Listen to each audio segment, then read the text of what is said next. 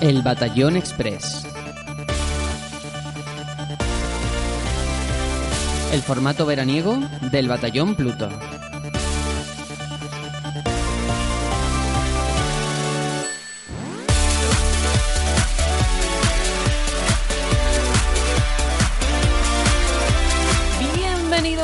Amigos, queridas amigas, a un nuevo programa del Batallón Express, el formato veraniego del Batallón Pluto que no se pierde ningún moguri.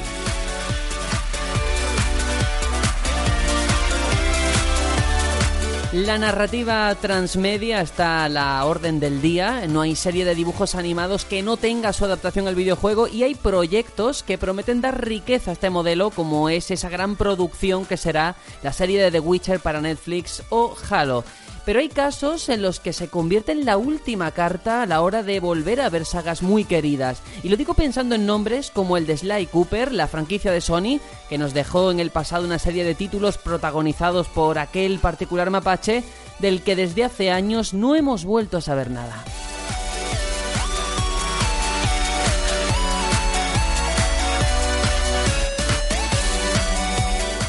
Su regreso se producirá ahora sí en forma de serie animada a cargo del mismo estudio que hizo la de Sonic Boom y aunque no es la vuelta que muchos hubiésemos querido, al menos abre la puerta a futuros juegos y su adaptación a la pequeña pantalla funcionase.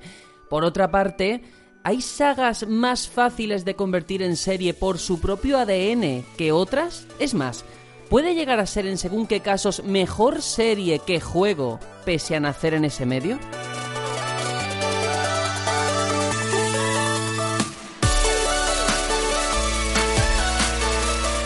En fin, podríamos tener un debate interesante sobre esto que seguramente acabaremos teniendo más pronto que tarde, pero no dejan de ser preguntas que cabe hacerse. Yo por mi parte vuelvo a mis cauces para presentar una semanita más a Aitor. Hola, hola. Hola, hola, ¿qué tal estáis? Pues ya se acaba este Batallón Express, su último programa antes de, de, nuestro especial. Y al hilo de lo que estabas comentando, por enumerar un caso más, eh, el de la película de Metal Gear, que también se nos viene. Cierto, uy, qué miedo. Ese, para mí ¿verdad? es la, la, adaptación que más miedo me produce por todo ese universo que tiene y que creo que va a desaprovechar. Sí, que solo entiende Kojima. Efectivamente, Kojima y tres privilegiados. ¿Tú crees que le preguntarán de, de, asesor o algo para la película? Yo no conozco. O ahí Konami pondrá trabas. Claro, eso para empezar. Luego, yo no conozco a Kojima, pero me da la sensación que si le dicen estamos haciendo una adaptación al cine, él querría estar implicado en un nivel mayor, como productor, sí. como director o de alguna forma más directa, ¿no? Con su propia obra. Efectivamente. Pero bueno, ahí está. Eh, por lo pronto tenemos este Sly Cooper. Yo me acuerdo, porque claro, nosotros somos de otra generación y es un juego con el que yo me crié. O sea, no era niño, ya era un poquito más mayor, pero también ha sido parte de mi segunda infancia, por así decirlo. Así sí, yo lo, lo, pude probar en, una dis en un disco de esto de demos que daban en la época de Play 2 era muy de mandarte por correo postal un, eso, un CD lleno de demos y entre ellos estaba ese Sly Cooper. Qué bueno, qué bueno. Pues a ver si vuelve, a ver si esto es la puntita de algo más, ¿no? Ya veremos. Por supuesto, tengo que darle también la bienvenida a Juanjo. ¿Qué tal?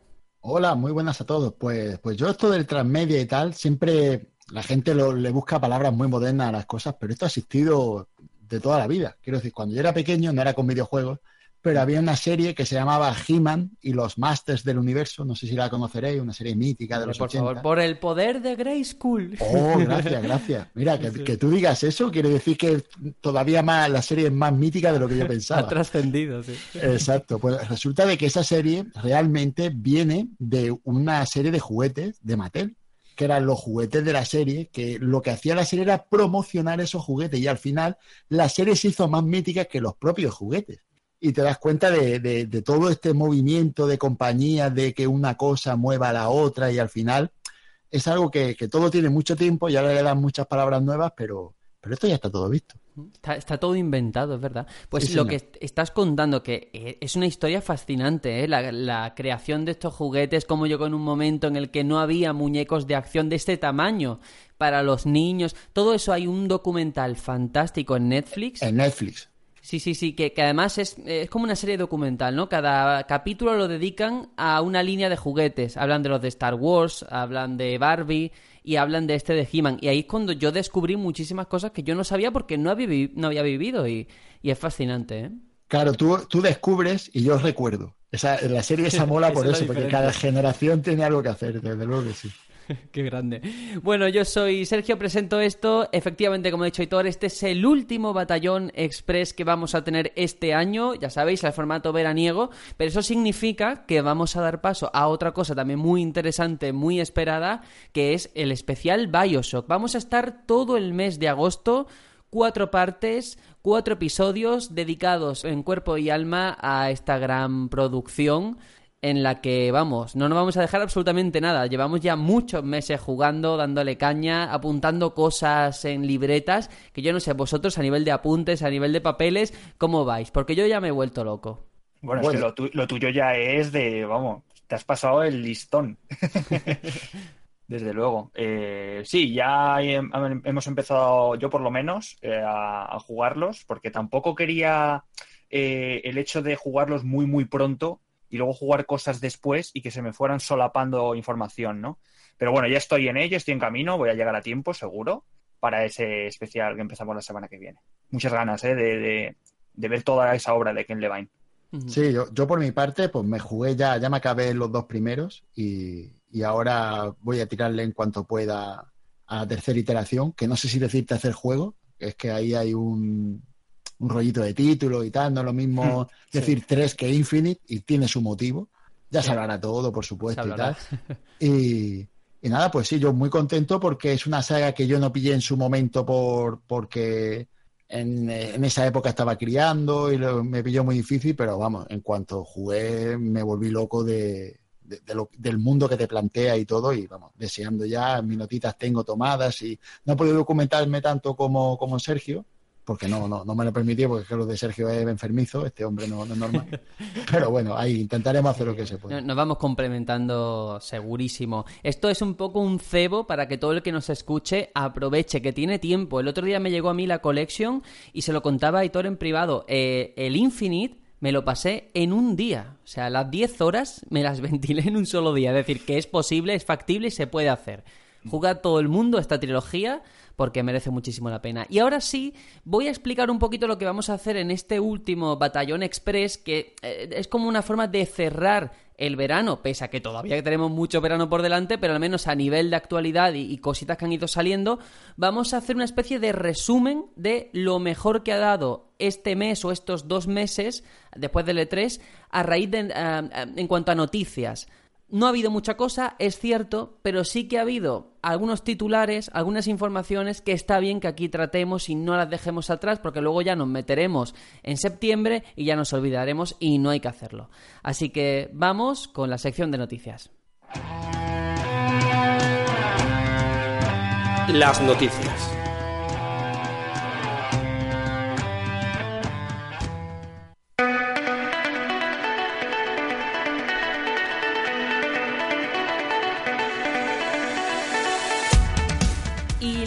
La primera de las noticias que queríamos traer es de un juego muy comentado en nuestra comunidad de Discord que es Temtem. Eh, el juego con más recaudación, y aquí reside la noticia, de la historia de España. Los responsables, Crema Games, continúa recibiendo, dando buenas noticias sobre este proyecto, el llamado Pokémon Español, que como digo ya se ha convertido en el videojuego con mayor recaudación en una campaña de financiación colectiva de toda la historia del país. ¿Cuál era hasta la fecha el título así de potente que teníamos? Pues Blasphemous de The Game Kitchen, que era el juego que ostentaba esta posición, pero lo que ha pasado con Tenten eh, no es sino un ejemplo al final de que la industria nacional crece, que tiene mucho que ofrecer y los datos están ahí. Es decir, Blasphemous finalizó su Kickstarter con 333.000 dólares. Bueno, pues Tenten, que todavía queda tres días o más o menos en el momento de hacer este podcast, lleva 370.000 cuando solamente necesitaba 60, 60.000. Es una locura. Y yo creo que vosotros estáis un poco más al tanto con este juego, eh, todo lo que ha originado, todo el auge. Y me gustaría que me explicaseis por qué ha levantado tanta expectación lo que parece, no voy a decir plagio, pero una copia mm, o una inspiración venida de Pokémon, ¿no? ¿Por qué hay tanto interés? Puedes matizar las palabras, ahí suavizarlas, pero sí al final sí es una inspiración de, Pokémon. Al final, eh, tanto el juego que has dicho Blasphemous como este, me parecen dos juegos muy a tener en cuenta. Eh, y la verdad es que este Temtem, yo creo que ha aprovechado muy bien todo este fenómeno de nuevo de, tirar de nostalgia quizá que, está intentando Pokémon, ¿no? o, de, captar a, los usuarios que un día lo jugaron y ya no, no han vuelto con ese Pokémon Go, con ahora los Pokémon Let's Go. Yo creo que se ha visto beneficiado en cierta parte por, por eso, ¿no? Creo que Nintendo le ha hecho un gran favor eh, al, al, impulsar de manera creo indirecta este juego y por mí, vamos, lo, merecidísimo, ¿no? Eh, ya han dicho algunos datos, como que va a haber unos 180 criaturas o temtems, como los llaman, y tienen una rama evolutiva muy, muy pulida, así que deseando ver más de este juego. Yo, yo personalmente pienso que han sido muy inteligentes porque mm, os pregunto a vosotros, que seguro que sabéis más que yo sobre, sobre este género, podríamos decir, aunque no un género, pero vamos a decir, ¿cuántos juegos de estilo Pokémon hay? Hombre. Aparte de Pokémon, bueno, está Yokai, Watch, que la intenté, sí, le ha seguido la pista. Pero ya está. Quiero decir que lo que es raro es que nadie se haya atrevido a hacer lo típico. Pero ¿sabes por qué? había un juego, Invisimals puede ser, intentó Sony, pero no salió muy bien, yo creo. Luego hay cositas, hoy en día hay muchos juegos, hay una eh, subsaga dentro de Dragon Quest que también hacía esto. Eh, World of Final Fantasy tiene también el rollito de capturar monstruos, pero al final yo creo que si nadie se ha atrevido, primero es porque el titán que es Pokémon allá de hoy, compararte con Pokémon, siempre o casi siempre vas a salir perdiendo, ¿no? Por eh, la imagen de marca y, por la potencia que tiene el nombre. Y luego también precisamente porque mm, parece que solamente hay una forma de hacer las cosas dentro de este género que nos acabamos de inventar, ¿no? Por así decirlo. Y de hecho es lo que yo le critico, lo que a mí me produce mucho, mucha reserva con este Temtem o con este Temtem. Y es lo que se ha visto, esto te lo lanza otro estudio, como puede ser Game Loft, y tú dirías, pues vale, un plagio de Pokémon, no le hago ni caso. O una modificación de una ROM de Pokémon Esmeralda, como se ha hecho muchas veces. Pues no le hacen ni caso. El juego que está en Android chino que sabes que es una copia rápida de algo que está petándolo. Claro, yo de verdad me alegro que un proyecto español salga adelante y más apoyado por la comunidad, es decir, no es por subvenciones de tal, no, no, es porque la gente lo quiere. Ahora, lo que no entiendo es por qué ha pitado este y no otro. ¿Me faltan datos o me falta algo? Porque es verdad que se ve que han cogido esa base de Pokémon y lo han mejorado en todo. Lo que no te hace Game Freak, porque Game Freak lo que te da en una entrega te lo quita en la siguiente. Y luego te lo venden la siguiente como si fuera una novedad. Y no era una, novedad, es algo que te habían quitado. Aquí sí que han pues aprendido, pero no sé. Pues yo creo que el secreto está en no esconderse en decir esto es un Pokémon. Porque yo, si, si os dais cuenta, todos intentan parecerse a Pokémon, pero diferenciarse de Pokémon. Pero es que aquí no. Aquí no se han cortado, que me parece muy bien, ¿sabes? Todo, ¿eh? Todo, todo. Me, vengo a referir. Va a, haber, legendarios, ya han dicho. Claro, claro. Mira, eh, y las animaciones, es que es flipante. Yo recuerdo cuando salió Street Fighter 2, que yo, eh, yo estaba vigente cuando salió ese juego, lo siento por vosotros, porque eso fue muy grande, ¿vale? Lo digo de verdad. Em, hubieron clones a patadas. Esto, habían los killers, ¿no? Street Fighter 2 killers, salieron mil.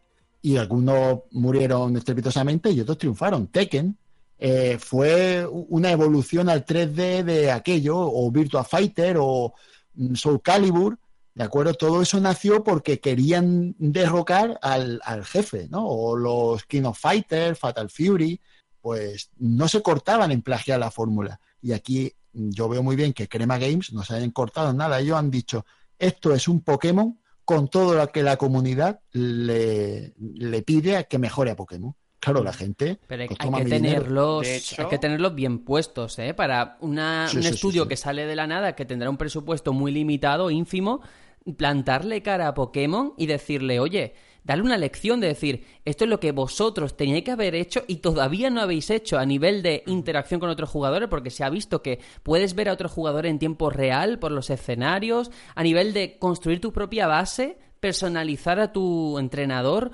O sea, veo mucho mimo, eso sí que es cierto. Yo creo que los programadores son fans de Pokémon, eso yo creo no, hay ninguna duda. Y otra cosa, yo creo que esto puede que provoque un efecto rebote en Game Freak y ese juego de Pokémon de 2019, en el que están trabajando de RPG Core, cuidadito porque lo mismo... Le echan un ojo, ¿no? Aquí claro, lo mismo dicen, ostras, es el momento de espabilar. Hombre, es que hay, una situación de, de, morbo total y es que este juego está anunciado en Switch. Claro. Y, Nintendo no ha dicho nada. claro, y no, y no, creo que pueda decir nada, porque realmente que esto es como decir me has copiado Super Mario, ¿no? no el género puede ser el mismo y, ya está. Conclusión, ver Temtem y a la vez un Pokémon mm, jugársela en venta, hombre, lo tiene muy difícil este Temtem, por supuesto que sí, pero ya hemos visto cosas peores, ¿no? Fortnite bueno, eh, y aquí no el mismo mes, yo creo. y aquí además una cosa interesante es que están intentando que exista crossplay y cross save, es decir, guardarlo en distintas. O sea, es flipante. ¿eh? Su problema es eh, Sony. Ya lo han dicho. Yo le, he alguna, alguna declaración de que con ninguna otra plataforma tienen problema ni crossplay ni cross save, es decir, lo habrá seguro excepto con, con, Sony, que Sony no quiere con, con otra consola. Sony le da igual que sea con PC, que sea con móvil, pero con otra consola no. Bueno, pues eh, tenemos que continuar, pero sí que me gustaría, sobre todo a, todos aquellos que están en Discord, que continuamente comentan, incluso creo que son bakers del proyecto, pues eh, que, digan qué es aquello que, han visto que han dicho, oye, voy a dar dinero a la campaña porque este juego lo merece por encima de cualquier Pokémon o por encima de cualquier otro título de estas características, porque quiero escucharlo y creo que puede ser muy interesante. Nosotros vamos a continuar porque hay otra noticia no tan buena o a lo mejor a la larga sí que puede serlo, y es que Bandai Namco ha metido un comunicado diciendo que Code Vein se retrasa, que no va a ver la luz hasta el año 2019. Recordemos, iba a salir el 28 de septiembre de este año y han dicho que necesitan más tiempo para desarrollar el título y para alcanzar esas cotas de calidad que desean. Y se nos va al año que viene. Es cierto que el 28 de septiembre era una fecha malísima, porque la recta final del año, sobre todo septiembre-octubre, va a ser la muerte. Pero bueno, pues, a ver. Te digo una cosa, era uno de mis juegos, ¿eh? siendo la fecha malísima, como tú dices, pero eh, para los que nos va el género, que es la cuestión, el, el género Souls, pues estaba, era uno que iba a comprar sí o sí, seguro. Además, me gustaba mucho la idea. Eh, es de Bandai Namco, que estamos de acuerdo, no es From, pero sabe de qué va el asunto porque ha, llevado ya todos los, Souls. Y, no sé, a mí me, llamaba mucho y, me parece una jugada totalmente de marketing. Esto está hecho, casi seguro, pienso yo. Hmm. Y, yo creo que ha tenido algo que ver el anuncio de Sekiro. No sé por qué me da, me da la, nariz que va por ahí la cosa. Pero Sekiro se va a marzo 2019, ¿no? O por ahí. Claro, claro. Pues, yo creo que quiere competir. No sé por qué. Me da, me da la impresión de que quiere competir con Sekiro. No sé, yo por lo que he escuchado por parte de la prensa es precisamente eh, todo lo contrario en el sentido de la información que han recogido del E3 es que era todo muy positivo, que todo el que lo ha probado le ha encantado y precisamente como las expectativas están tan altas, esta es la, la, versión de ellos, ¿eh? oficial, han querido retrasarlo para que al final esas expectativas no jueguen en su contra cuando salga el juego en un principio en septiembre, que ahora se va a 2019. Entonces eso falta de confianza en tu título, que lo que has enseñado no es lo que es de verdad. Eh, el fondo es diferente. A lo mejor querían evitar el parche día 1, no lo podemos saber. Tal vez pueda ser, no sé. Bandai sabe de lo que habla, porque de esto, de esto ya, ya conoce. A mí me da pena, me da pena porque le tenía muchas, muchas ganas. Era un juego que, lleva ya tiempo llamando la atención y, no sé, me parece un soplo aire fresco al género. ¿Tú ya lo habías probado, eh, Juanjo, o, era Sergio? No, no. En alguna feria. fue Tony, fue Tony. Fue Tony, ah, fue Tony, es verdad. Por eso digo que creo que yo a mí me da que va a ser tema de marketing fechas, de no enfrentarse a tal o a cual, porque yo creo que este juego está casi casi sí, acabado. pero al final todas están actuando de la misma forma. Por miedo a la recta final de año se están yendo todas a principio del que viene y al final se está mm. produciendo el mismo efecto, el efecto bloque. Por tanto, no sé qué han ganado. O sea, yo veo Kingdom Hearts que se ha ido, veo un montón de títulos de pues de Sony exclusivos y tal que también se han ido y no sé. Este Red Dead Redemption nos está reventando el final de temporada. Yo lo, yo lo decía de broma, porque lo decía de coña totalmente. Eh, el Red Dead lo está echando a todos, pero es que al final va a ser verdad, que es que están todos acojonados. No sé cuál será el asunto, pero no sale ni uno. Pues sí.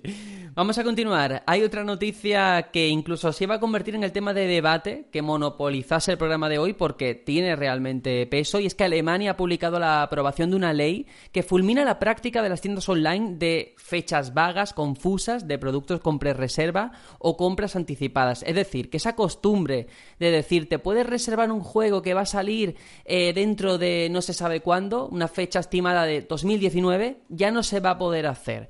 Eso de tú ir al game y que te digan ya puedes reservar Cyberpunk, ya no lo vas a poder hacer, al menos en Alemania. La ley te va a obligar a poner una fecha exacta para demostrar esa honestidad también con los compradores por parte de esas grandes cadenas. Un movimiento que de verdad yo creo que hacía mucha falta, no sé cómo ha tardado tanto en llegar, porque en muchos casos llega a ser eh, flagrante. ¿eh? Como muchas tiendas abren fichas de juegos eh, incluso muchos ni se han, anuncian? y algunos ni se han anunciado, porque lo hacen así. Y ya puedes reservarlo. ¿Te refieres al Walmart Gate? Por ejemplo, por ejemplo.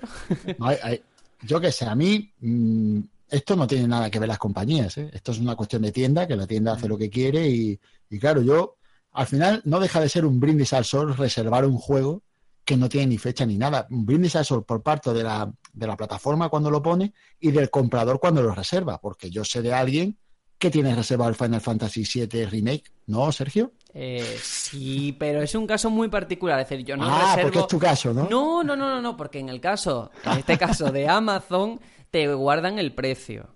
Y luego hay casos como Sea of Thieves, que ya supongo que te acordarás de aquella mítica ficha de los que lo reservaron en su primer momento y, luego lo que pasó después.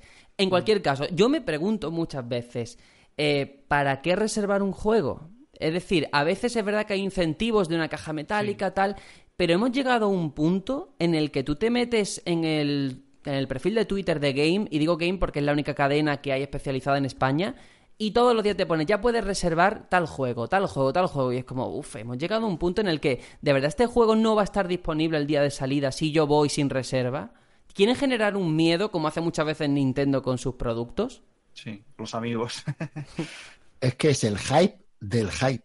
Ya, el, ya lo máximo es que digan un título y ya cojas tú directamente. Bueno, y que de hecho esto da lugar hasta noticias, porque daros cuenta que muchas veces las, tiendas directamente van creando fichas para anticiparse. Si el día que salga algo ya directamente lo pongo y, llega algún iluminado, le dan el buscador, eh, aparece por ahí, pues yo qué sé, por limitarme algo, Red Dead Redemption 2 para PC, ¿vale?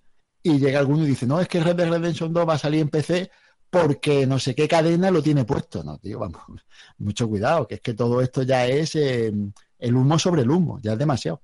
Mm. Y luego hay casos que duelen, ¿eh? Porque aquí todos los que estamos tenemos reservado ese amiibo de Dark Souls, de Soler, eh, con una fecha que no se sabe. O sea, esto en Alemania no se podría sí, hacer. Sí, pero es, esto es un caso más especial. Porque se ha retrasado, Que se ha retrasado, o sea, tenía su fecha. Por eso yo también me planteo eh, si puede haber alguna. Quien hizo la ley hizo la trampa, ¿no? Y si las tiendas pueden poner una fecha, que no va a ser el 31 de diciembre de 2000, lo que sea, porque es como muy cantoso, pero ponen una fecha, que ellos dicen que sí, que va a salir ese día, y luego lo retrasan o lo adelantan. ¿Sabéis lo que os quiero decir? Sí, pero, ponen la fecha que ellos estiman, que no es fecha eso, oficial. eso es otra mentira que te están haciendo como consumidor. Que tú en el FNAC te llegue un correo y te digan, no, no, que es que el amigo va a salir el 31 de agosto. Es que eso se lo han inventado, porque no hay un comunicado oficial. ¿Y qué, pasa si no sale el 31? Pregunto, porque yo no lo sé. No pasa nada, absolutamente ¿Te, dan otra fecha? Se acabó.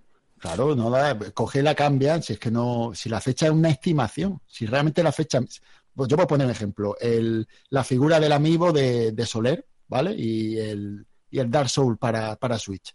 Esto no tiene fecha, pero tú te metes en Snack o te metes en Game o en la que sea y te la pone.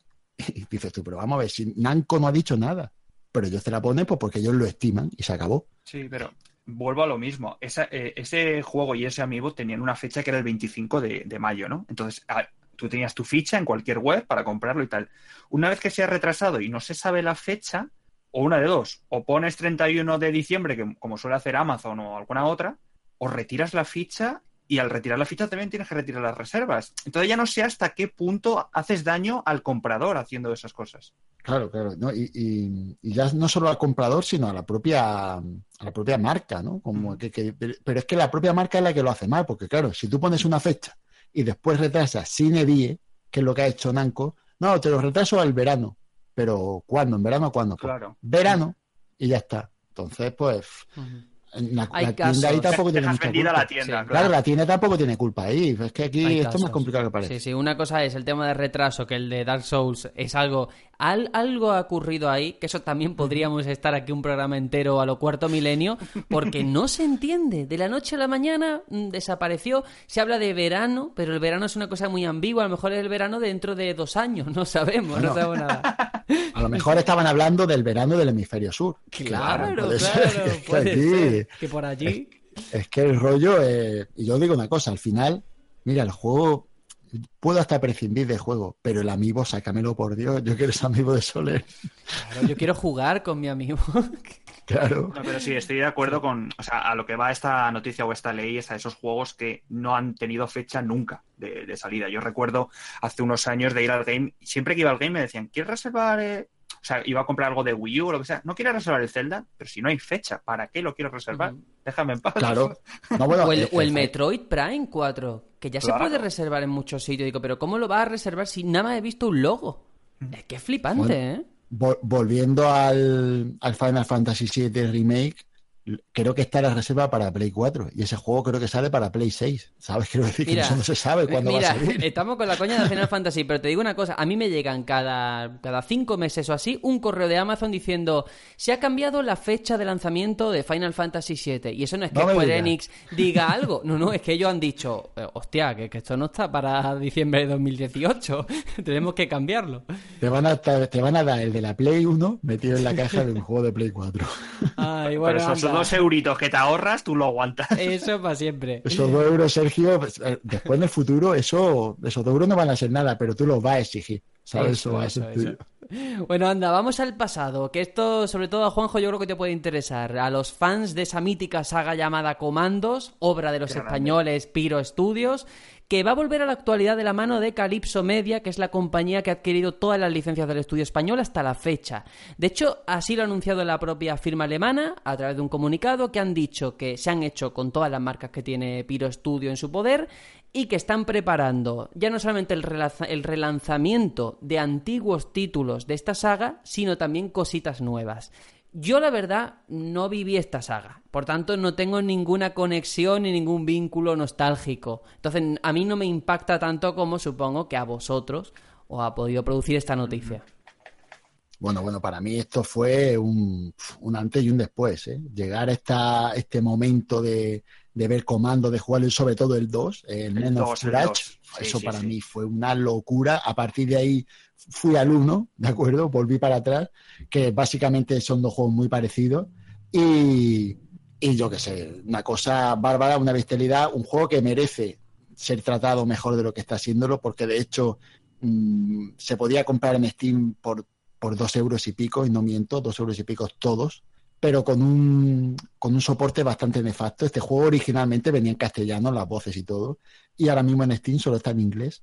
Joder y la verdad estaría bien que empezaran a darle el tratamiento que merece porque, vamos, no solo en castellano, esto estaría en muchos idiomas y deberían pues empezar a, a tratar bien lo antiguo para que uno se pueda enganchar a lo nuevo mm, de una manera lógica. Yo creo que, estaría bien que lo hicieran así. Sobre todo hay, yo creo que un problema de imagen con la marca. Eh, yo lo que sí que conozco, digo, no jugué a estos juegos, pero sí que me han llegado las noticias de todo lo que se lió hace un año o dos no más. Sí, con Pyro. Pyro ahí ha tenido con Pyro, efectivamente, por estos hermanos Dolcet, que al final representa tristemente eh, pues esta cultura de la corrupción que hay en España. Tristemente, como digo. Porque al final eh, supuestamente había un nuevo juego de comandos en desarrollo que era una cortina de humo de casi un millón de euros que se estaban quedando en dinero público pero eh, todavía no ha habido sentencia sobre esto o, es que no sé. Por lo lento que va la justicia. Claro, creo que estaba todo casi probado, pero no llegó a todavía haber sentencia. Que cuando haya sentencia, esto es un. Pero hablamos esto es una cosa grave. Esto, es cárcel. ¿eh? Esto es muy grave porque es un proyecto que cuando se,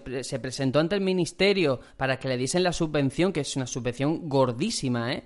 quedó como el tercer proyecto con mejor nota. De hecho, delante solamente tenía uno de Mercury Steam, que creo que era el Metroid, y otra unidad editorial. Es decir, que realmente había algo que se quería hacer. Recuerdo que era para móvil, eh, la versión para móvil resultó que era un desastre. Dijeron, pues mira, nos vamos a PC. Resulta que la de PC desapareció, no se volvió a saber nada y esta gente supuestamente, presuntamente, se quedaron con el dinero.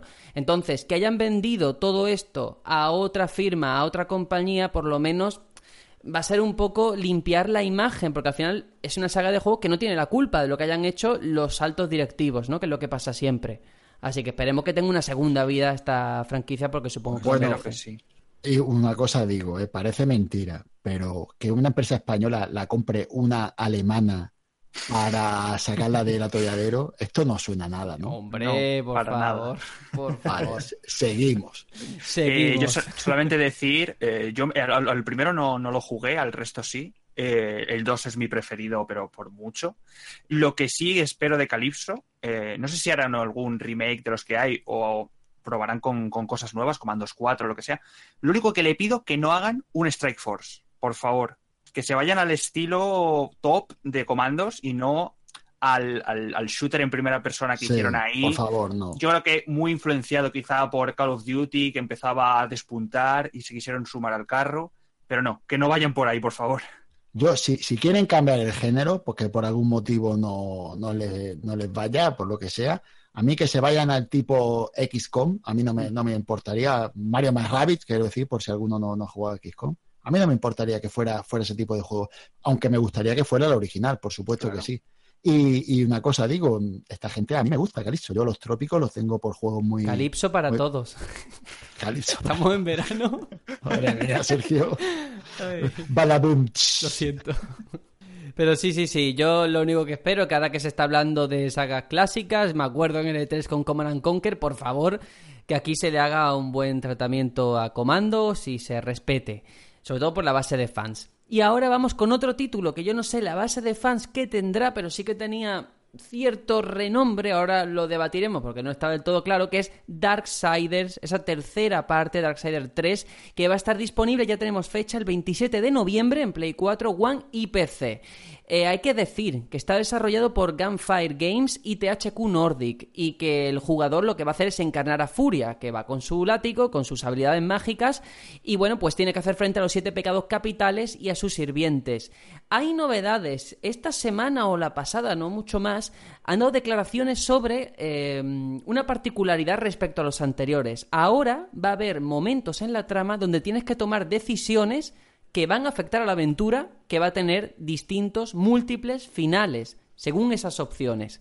Yo voy a ser sincero, a mí todo esto me da mucho miedo. Yo creo que este va a ser un juego que habrá gente, no sé si alguien espera que sea un triple A, pero yo creo de verdad. Primero porque los anteriores no lo eran, eran títulos discretos, modestos, con cosas que hacían bien y otras que hacían fatal o al final daban la sensación de ser genéricos en lo que proponían. Y este Darksiders 3 no creo que lo vaya a cambiar. He estado indagando quiénes son los de Gunfire Games y no tienen ahora mismo en su historial ningún título que tú digas eh, un bagaje, un aval de decir una gran superproducción. Han hecho cosas muy pequeñas, a pequeña escala. A mí es que esta saga no me da miedo, me da pereza. La he intentado jugar alguna que otra vez, eh, el primer juego, y uf, yo creo que no sé si es por mi caso, que vengo de Zelda y me parece como una copia de hacendado de, la saga de, Nintendo.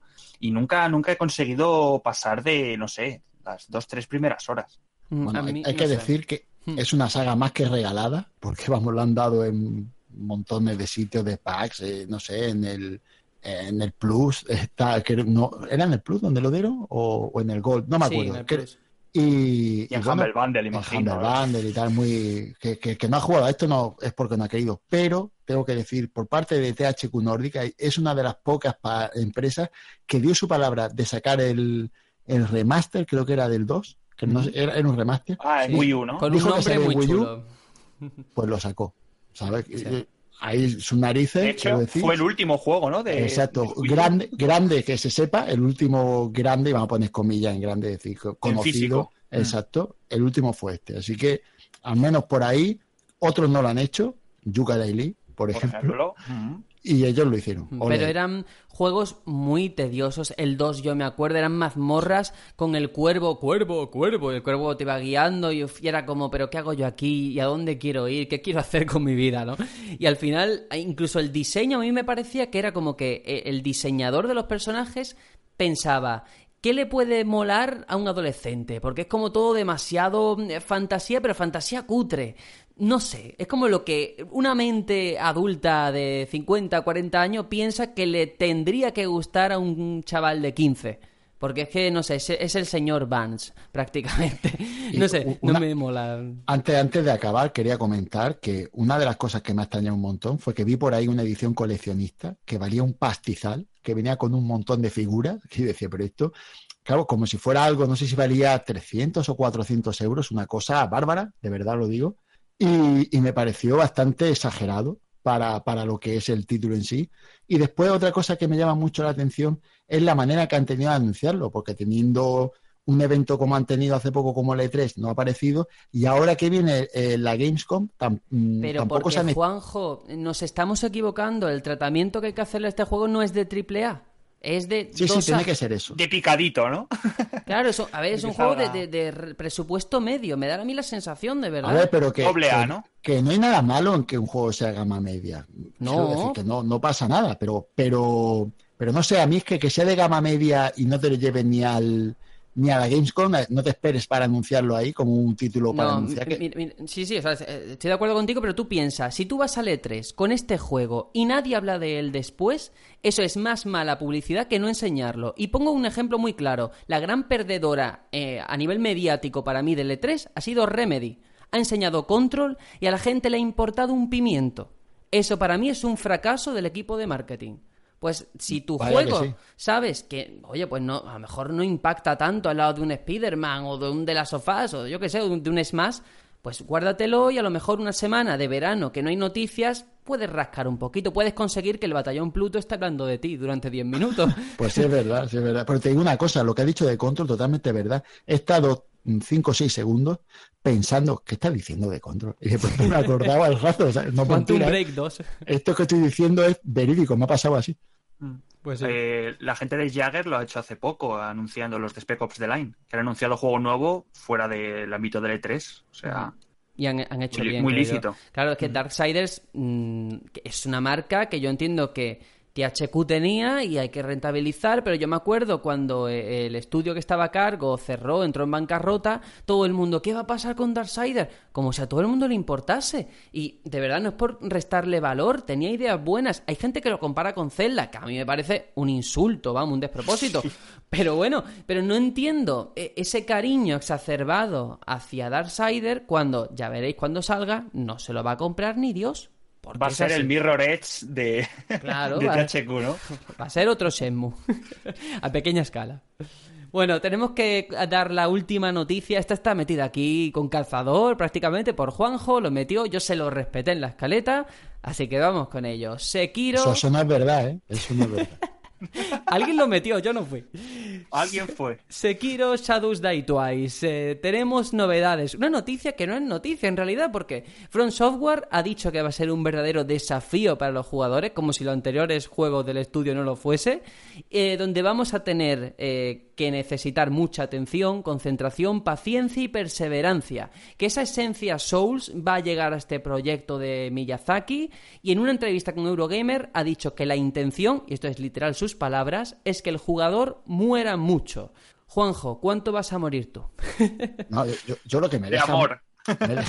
eso, es lo primero, eso es lo primero. Pero que me deja un poco muerto porque si en este la intención es que murieran mucho, lo anterior, ¿cuál era la intención? Porque vamos. lo, mismo lo están diciendo con algo de Rintintín, y es que a mí me da que la muerte. Va a haber algo de tema importante con morir y resucitar, ¿eh? Lo de claro. Twice. A lo mejor es que hay que morir a posta para ciertas cosas, ¿eh? Claro, es que eso va a ser parte de la mecánica. Mm, el hecho de resucitar eh, porque va a ser así, tú mueres y en, el, momento resucitas. Puede ser mecánica para hacer ciertas cosas, no sé cuáles serán, pero me da a mí la nariz que mm, si mueres pasará algo en algún momento malo, que no te vendrá bien por lo que sea, por acciones que ocurran o, decisiones que se tomen, y en otras todo lo contrario, deberías morir para poder conseguir hacer algo, no sé. Que yo creo que el, hecho de que el personaje muera va a ser parte del gameplay. Eh, no solo como que ah, mierda he muerto, no.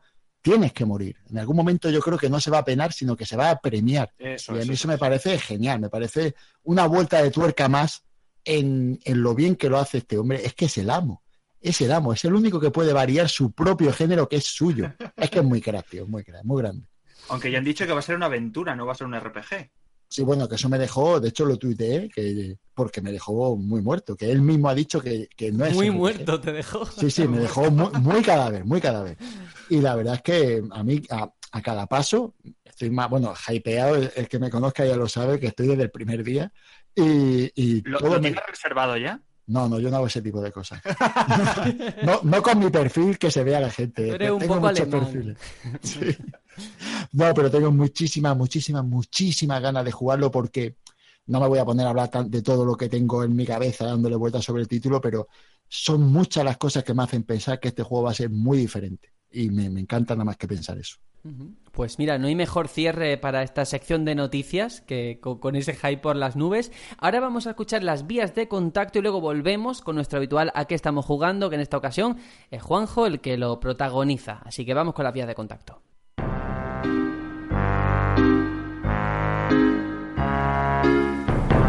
Soldado, mirada al frente. Somos el batallón Pluto. Si quieres seguir informado de la actualidad y escuchar los mejores debates y opiniones de la industria del videojuego, te recomiendo encarecidamente que sigas nuestro podcast semanal en iBox y iTunes. Además, también tenemos página web www.elbatallonpluto.com. Y si no, también puedes seguirnos por redes sociales. Estamos en Twitter y Facebook.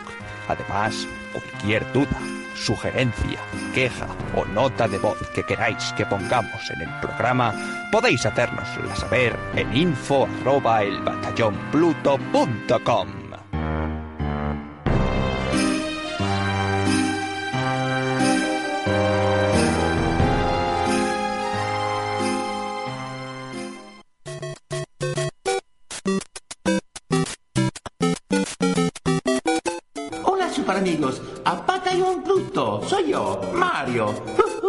Mamma mía, ustedes son número uno.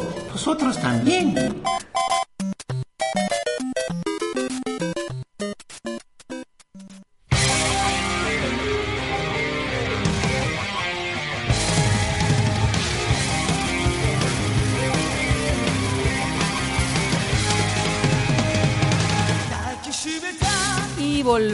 Con nuestro habitual a qué estamos jugando, esta sección en la que comentamos a qué hemos estado dándole durante la semana de una forma totalmente subjetiva, no es un análisis, es, nuestra propia opinión y esto hay que decirlo más.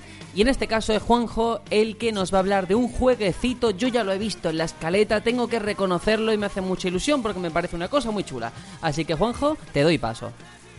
Pues sí, em, esta vez traigo un juego que no es muy no muy novedoso, no muy moderno, un juego que es de 2006, 2016, perdón. Lo otro ya sería casi retro. Em, y es Super Hot, ¿de acuerdo? Este juego desarrollado y editado por Super Hot Team, lo que da a entender que se hizo el juego y después el grupo de programación, que me parece muy curioso, ¿no? Muy poco original el nombre. Sí, ¿eh? sí, no, bueno, es, Al Pug le pasó lo mismo, ¿no? Sí, Hicieron el Pug y se llamaron así.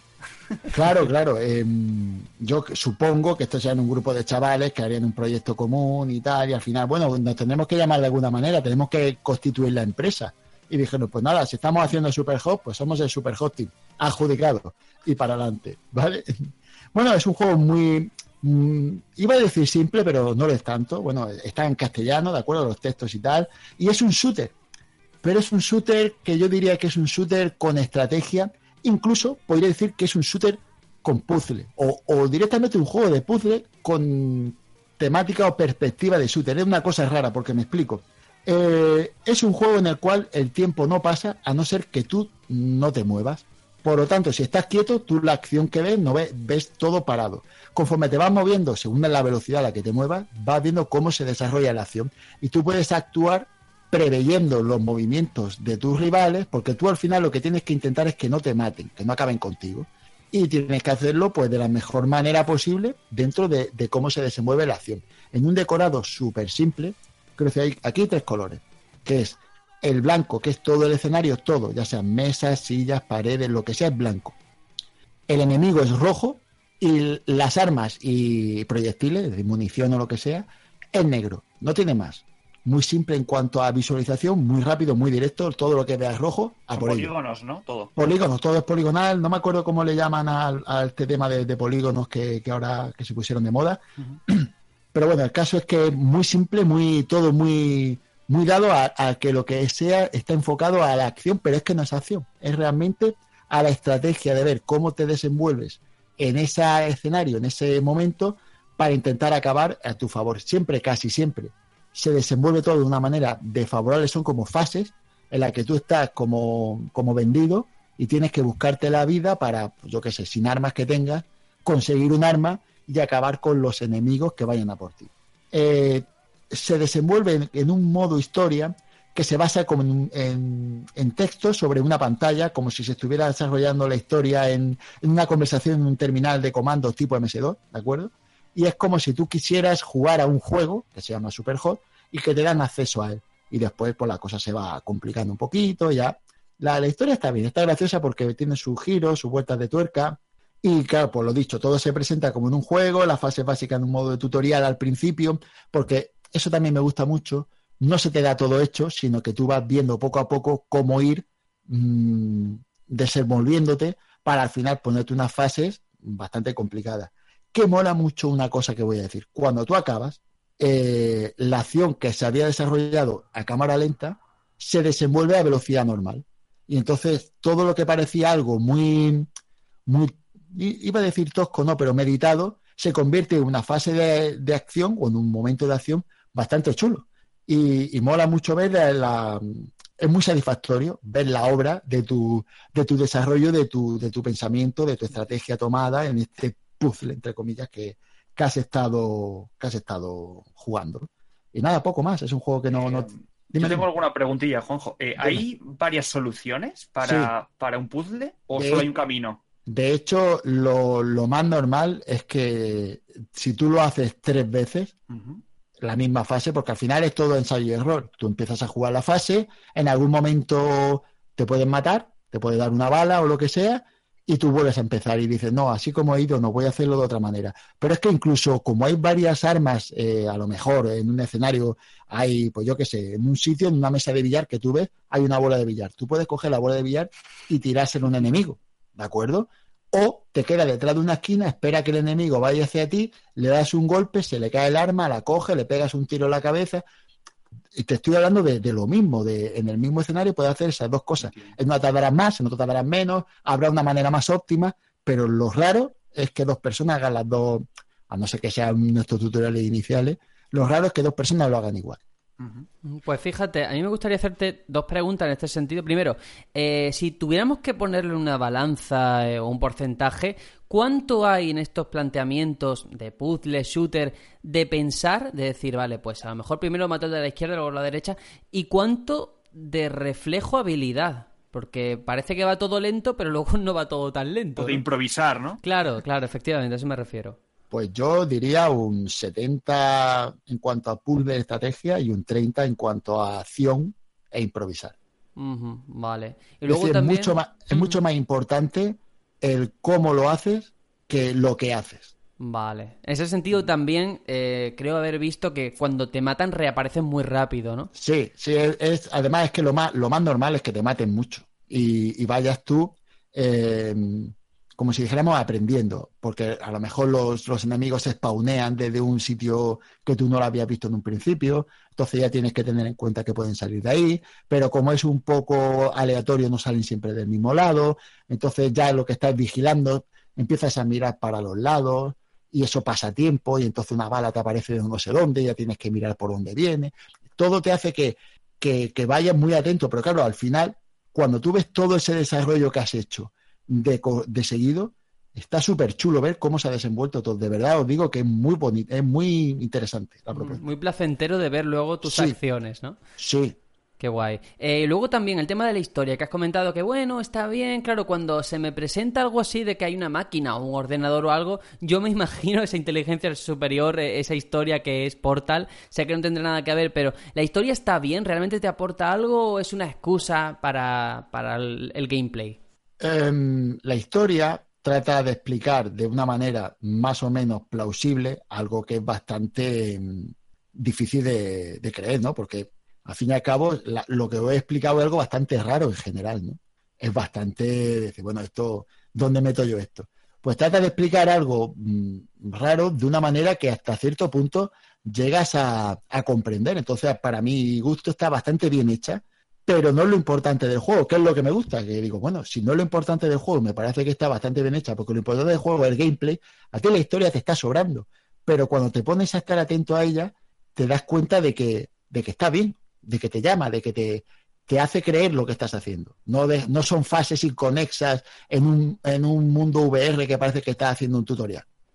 Vale. Y es un juego que han dado, como dices, en, en Twitch, ¿no? O sea, que muchos lo tendrán y ni lo sabrán. Yo lo juego, yo lo juego gracias a, a mis queridísimos Twitch Prime, que es que lo, lo amo con locura.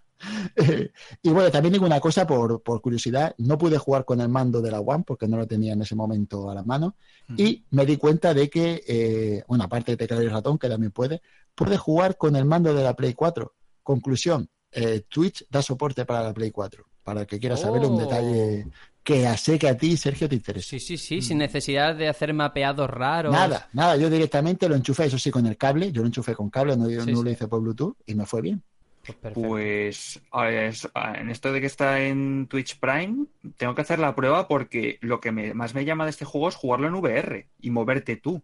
No sé ah, si será una edición aparte o el propio juego original te dará la opción, el que mm. está publicado en Twitch Prime. No lo sé si el que está en Twitch Prime permite VR. Yo sé que había una versión de Play 4, seguro, y también estaba en PC. Mm pero creo que salió aparte, así que no estoy seguro de si es la misma. También te digo una cosa. Llega después, ¿eh? Sergio, Yo creo que esta ha llegado después porque ellos hablaban de que tenían en el horizonte dos desarrollos pendientes, que era la de VR y la de Switch. La de VR salió y por tanto creo que, es de forma independiente y la de Switch, lógicamente, pues llegará. Que, quería comentar que dentro de, las posibilidades que dan los shooters en VR, que son bastante, para mi gusto... Sí, sí, porque hasta, hasta donde conocemos ahora mismo, los juegos shooter en VR son bastante difíciles de jugar como de manera clásica porque serían demasiado trepidantes para lo que tu cabeza puede soportar. ¿no? Entonces, al final son estas cosas que se hacen como, como con Doom, de, momentos estáticos y de dar disparas, porque si no, no lo puede hacer. Pero este juego, por esta temática que he explicado, tal vez sea el más interesante de probar en VR. Y tú que puedes, eh, sería, yo creo que sería una compra bastante acertada. Pruébalo primero y después tú valora. Bien. Pues sí. Bueno, pues cerramos este bloque, concluimos este Batallón Express, eh, por lo menos en 2018, y nos metemos pues con el final de este programa.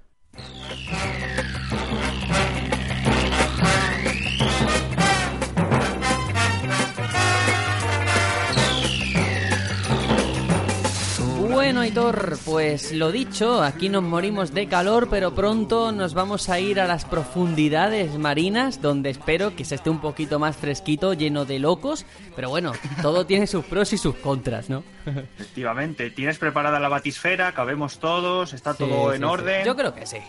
Perfecto, pues nada, voy a coger mis plásmidos, me los voy a inyectar ya y nos vemos la semana que viene con Bioshock. Eso, ¿qué, plásmido te gusta a ti más? El de los rayos, como el, emperador Palpatine, para echarlos ahí. Perfectísimo, pues genial.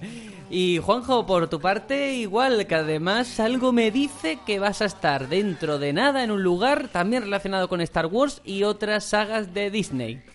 Sí, sí, de Disney y bueno, bueno, como todo de Disney, Marvel. no sé, hasta qué punto exacto. Y como estamos en el, en el año de Marvel, es posible que, que vea más superhéroes que otra cosa. Y sí, bueno, yo solo digo que no me gusta el país al que voy, porque no me gusta el país. Pero me gusta el sitio al que voy. ¿Les vas a felicitar por el mundial o no? Ni de coña. Simplemente digo eso, que voy a ir a ver ahí a Mickey Mouse y eh, quien quiera saber alguna cosilla más, por, por Twitter intentaré poner alguna cosa que le interese y, nada, pues eso, que a ver si, si me va todo bien por, por tierras galas. Pues seguro que sí, porque luego a la vuelta te esperan aquí Little Sisters también para aburrir. la verdad que sí, que estoy deseando darle ya ese, ese especial que, me tiene, me tiene, me tiene a mí con hype. Pues, pues ya no ve. Pues sí, ahí estaremos, los que estemos, habrá sorpresas de muchas formas y muchos tipos. Y nosotros, como digo, volvemos la semana que viene con ese especial Bioshock. Así que nada, nos vamos. Adiós. Chao, chao. スーパーロボットマジンガー Z 無敵の力は僕らのために。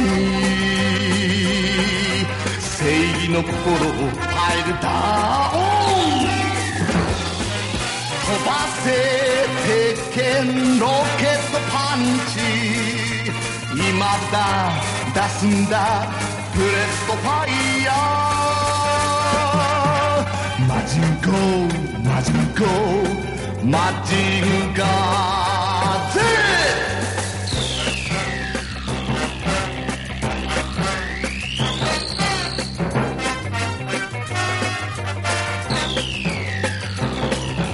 山を砕く黒金の城スーパーロボットマジンガー Z 正義の怒りはみんなのために。